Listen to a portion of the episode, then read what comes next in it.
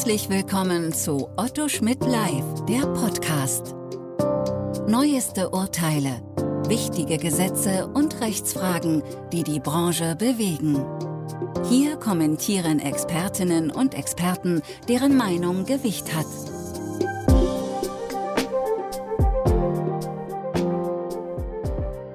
Herzlich willkommen zu einem neuen Podcast Datenschutzrecht in der Podcastreihe von Otto Schmidt Live. Mein Name ist Dr. Jens Eckert. Ich bin Rechtsanwalt, Fachanwalt für IT-Recht und berate seit über 20 Jahren zum Datenschutzrecht.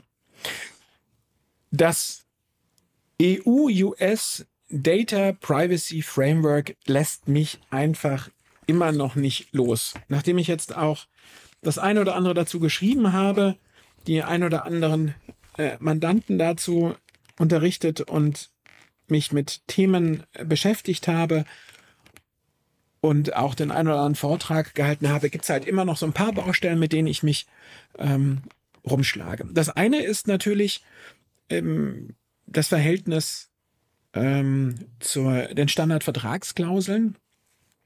Ich ähm, hatte da einen anderen Vortrag gehört und in dem ging es dann eigentlich tatsächlich darum, dass man sich jetzt mehr oder weniger entscheiden müsste, ob man das eine oder das andere macht.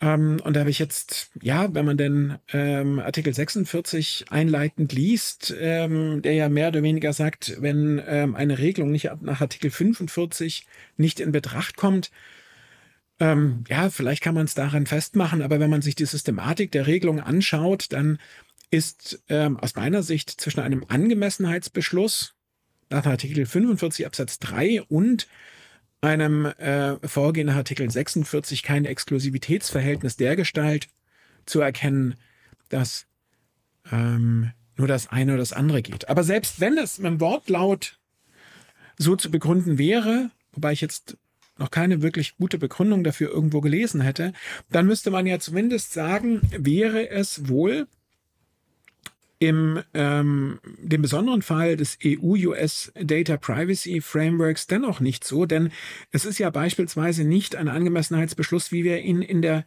in der beziehungsweise für die Schweiz haben, wo dann jeder Datentransfer an jedes Unternehmen in dem Empfängerland nach Artikel 45 Absatz 3 per se äh, funktioniert, weil für das dortige Datenschutzniveau die Angemessenheit anerkannt wurde, sondern wir haben zwar einen Angemessenheitsbeschluss, aber und daher dann eine gewisse Ähnlichkeit auch zu den Instrumenten des Artikel 46 dadurch beschränkt, dass es nur für die Unternehmen gilt, die auf der Liste drauf sind. Und allein schon deswegen muss ja eigentlich das, das, unter, das Instrument der Standardvertragsklauseln weiter funktionieren. Es muss sich nicht jedes US-Unternehmen auf die Liste setzen lassen und möglicherweise hat es auch kein Interesse daran oder zumindest für bestimmte Arten ähm, der Verarbeitung personenbezogener Daten. Also das hat mich noch so ein bisschen äh, umgetrieben bei, als, als Reaktion auf einen ähm, Vortrag, den ich gehört habe. Und ein anderer Punkt, den ich in, man bildet sich natürlich auch selbst fort und äh, quatscht nicht nur immer selbst. Ein anderer Gedanke, den ich äh, gerne mit Ihnen teilen möchte, ist die Frage, wirkt sich der Angemessenheitsbeschluss auf die Einwilligungen nach Artikel 49 Absatz 1 unter Absatz 1 Buchstabe A aus. Auf die haben wir ja zurückgegriffen, insbesondere bei äh, Tracking-Tools jetzt nicht, aber Sie wissen, was ich meine. Tatsächlich bei Online-Analysen, Online-Profiling, die dann durch Unternehmen in Drittländern oder zumindest unter gewisser Beteiligung von Unternehmen in Drittländern oder wenn zumindest deren Beteiligung nicht ausgeschlossen werden kann, angewendet haben. Ja, die Diskussion der Aufsichtsbehörden, das geht eigentlich nicht, weil es nur eine Ausnahmeregelung ist. Gut, ähm, ist jetzt keine Ausnahmeregelung, weil ausnahmsweise steht ja für die Einwilligung nicht drin, aber das Argument kommt dann immer, das rechtfertigt dann ja mit der Einwilligung nur die konkrete Übermittlung. Ähm, und die Einwilligung ist keine Dauereinwilligung. Also all die Diskussionen, die Sie ja äh, rund um dieses äh, Thema erkennen und äh, das, was an dogmatischen Argumenten dazu ausgetauscht worden ist. Aber ich habe tatsächlich dann gelesen, nein, nicht gelesen, sondern in Vortragsfolien gelesen, dass sich der Angemessenheitsbeschluss auch auf die Einwilligung auswirke. Und da jetzt mal drüber nachgedacht und äh, erkenne den Punkt nicht. Vielleicht bin ich aber auch falsch und äh, stoße bei Ihnen damit das Nachdenken an. Wenn ein Unternehmen auf der Liste nach dem EU-US Data Privacy Framework steht und die geplante Drittlandübermittlung von dem dort genannten Zweck und den Arten der Daten erfasst ist, dann bedarf es keiner Einwilligung nach Artikel 49 Absatz 1 unter Absatz 1 Buchstabe A für den Drittlandtransfer mehr. Klammer auf, das ist möglicherweise für das Setzen von Cookies und die Analyse weiterhin eine Einwilligung äh, braucht. Stichwort Orientierungshilfe Telemedien der DSK. Ist ein anderer Punkt, Klammer zu. Aber für, die, für den reinen Drittlandtransfer kann ich dann ja darauf verzichten. Das heißt, ich habe ja auch hier, und insofern haben wir eine gewisse Überschneidung ähm, mit dem Thema vorher von den, äh, zu den Standardvertragsklauseln. Die stehen ja auch nicht in einem Alternativverhältnis. Ich habe dann ja tatsächlich als Unternehmen, das in ein Drittland übermittelt, die Alternative oder die Entscheidungsmöglichkeit, weiterhin auf die Ab Einwilligung abzustellen, ohne auf die Data Privacy Framework List Self Certification abstellen zu müssen.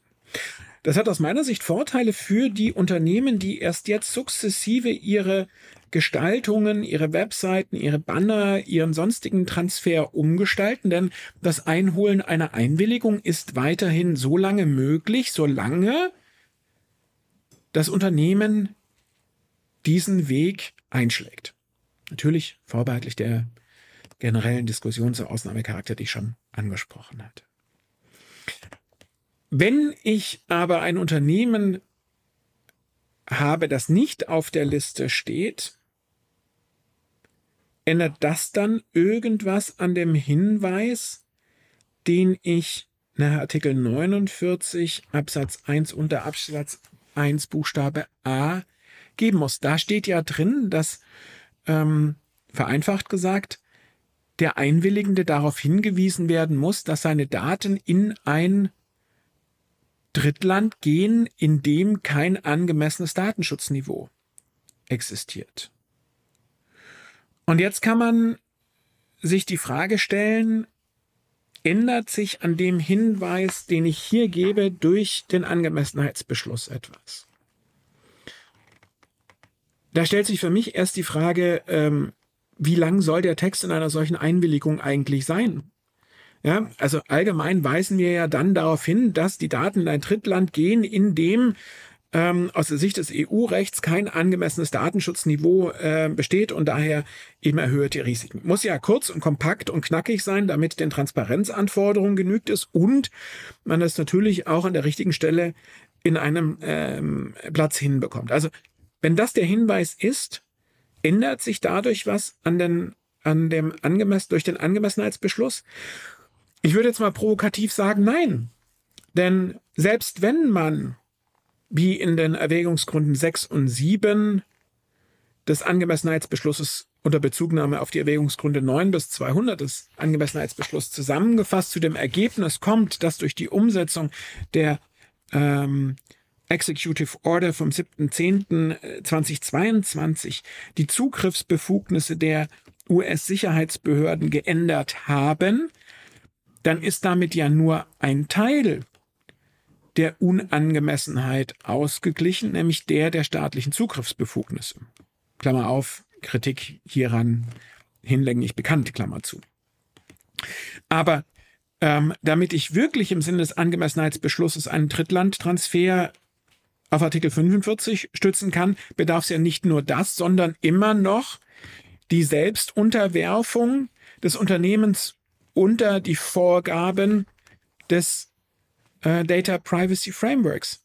Das bedeutet, für ein Unternehmen, das Daten übermittelt, an ein Unternehmen, das nicht auf der Liste steht, sind dann zwar für, den, für die betroffene Person das Risiko durch die staatlichen Zugriffsbefugnisse verringert, ja, aufgrund der äh, der Executive Order, aber das empfangende Unternehmen ist ja dann weiterhin nur an das US Privacy, Data Protection Law, whatsoever gebunden, aber nicht an dieses höhere Level, das durch die ähm, Unterwerfung unter das Data Privacy Framework geschaffen wird. Das heißt, allein der Umstand, dass ich den Angemessenheitsbeschluss habe, ändert aus meiner Perspektive, aber vielleicht mag ich da irren, am, an, der, an dem Text und der Gestaltung der Einwilligung nicht, denn ich werde weiterhin darauf hinweisen müssen, dass ich dort Daten in ein Drittland setze, das ein Datenschutzniveau hat, das hinsichtlich der Verpflichtung des Unternehmens, das die Daten bekommt, in Bezug auf den Datenschutz nicht dem entspricht, was wir durch die EU-Datenschutzgrundverordnung haben. Lange Rede, kurzer Sinn führt das für mich doch dann zu der Erkenntnis, dass ich entweder auf von der Einwilligung umstelle auf die Listung entsprechend dem EU-US Data Privacy Framework, dann muss ich das in der Einwilligung auch gar nicht mehr nennen, weil ich gar keine Einwilligung mehr einhole zum Drittlandtransfer. Das heißt, der Einwilligungsteil nach Artikel 49 fällt weg, dann muss ich die betroffene Person hierüber nur noch in den Hinweisen Artikel 13 oder 14 der Datenschutzgrundverordnung informieren und dann eben unter Bezugnahme auf Artikel 45 Absatz 3 in Verbindung mit dem Angemessenheitsbeschluss. Oder ich habe das nicht, dann bin ich weiterhin bei der Einwilligung, die ich einhole nach Artikel 49 Absatz 1 und Absatz 1 Buchstabe A.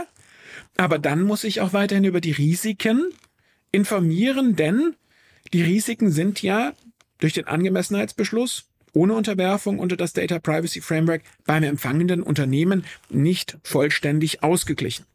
Und das führt dann tatsächlich an der Stelle dazu, dass ich tatsächlich gar keine große Veränderung habe, wenn ich bei dem Hinweistext, den ich in der Einwilligung berücksichtige, wie kurz der ist und ich nicht differenziert werde darauf hinweisen können, wir haben zwar ein angemessenes Datenschutzniveau, was diese Zugriffsbefugnis der Sicherheitsbehörden betrifft, aber das empfangende Unternehmen ist nicht an ein Datenschutzniveau gebunden, das der DSGVO entspricht. Also insofern, ich sehe an dem Punkt keine Veränderung allein durch den Angemessenheitsbeschluss und das EU-US Data Privacy Framework, sofern sich das Unternehmen nicht dem Framework unterworfen hat, auf der Liste genannt ist. Aber dann kann man eigentlich auf die Einwilligung auch verzichten. Was vielleicht jetzt noch angedacht werden kann, ist, naja, frage ich halt mal nach der Einwilligung. Wenn ich sie nicht erteilt bekomme, dann stutze ich mich auf das EU-US Data Privacy Framework. Ist eine Überlegung, kann man anstellen, aber ich würde dafür gerne den Grundsatz der Fairness, nachher Artikel 5, Absatz 1 Buchstabe A der Datenschutzgrundverordnung in Erinnerung rufen und unabhängig davon, ob das Ganze dann einwilligungstechnisch und frameworktechnisch überhaupt funktioniert. Mechanisch würde ich sagen ja, aber wir hätten möglicherweise ein Problem mit dem Grundsatz der Fairness und dann durch diesen kleinen Winkelzug vielleicht auch nichts gewonnen. Meine Gedanken dazu, vielleicht teilen Sie sie, vielleicht sind Sie anderer Ansicht, vielleicht bringt es Sie auch einfach in Ihren Überlegungen weiter. In diesem Sinne, bleiben Sie dem Podcast und dem Datenschutzrecht gewogen. Auf Wiederhören. Sie hörten Otto Schmidt live, der Podcast.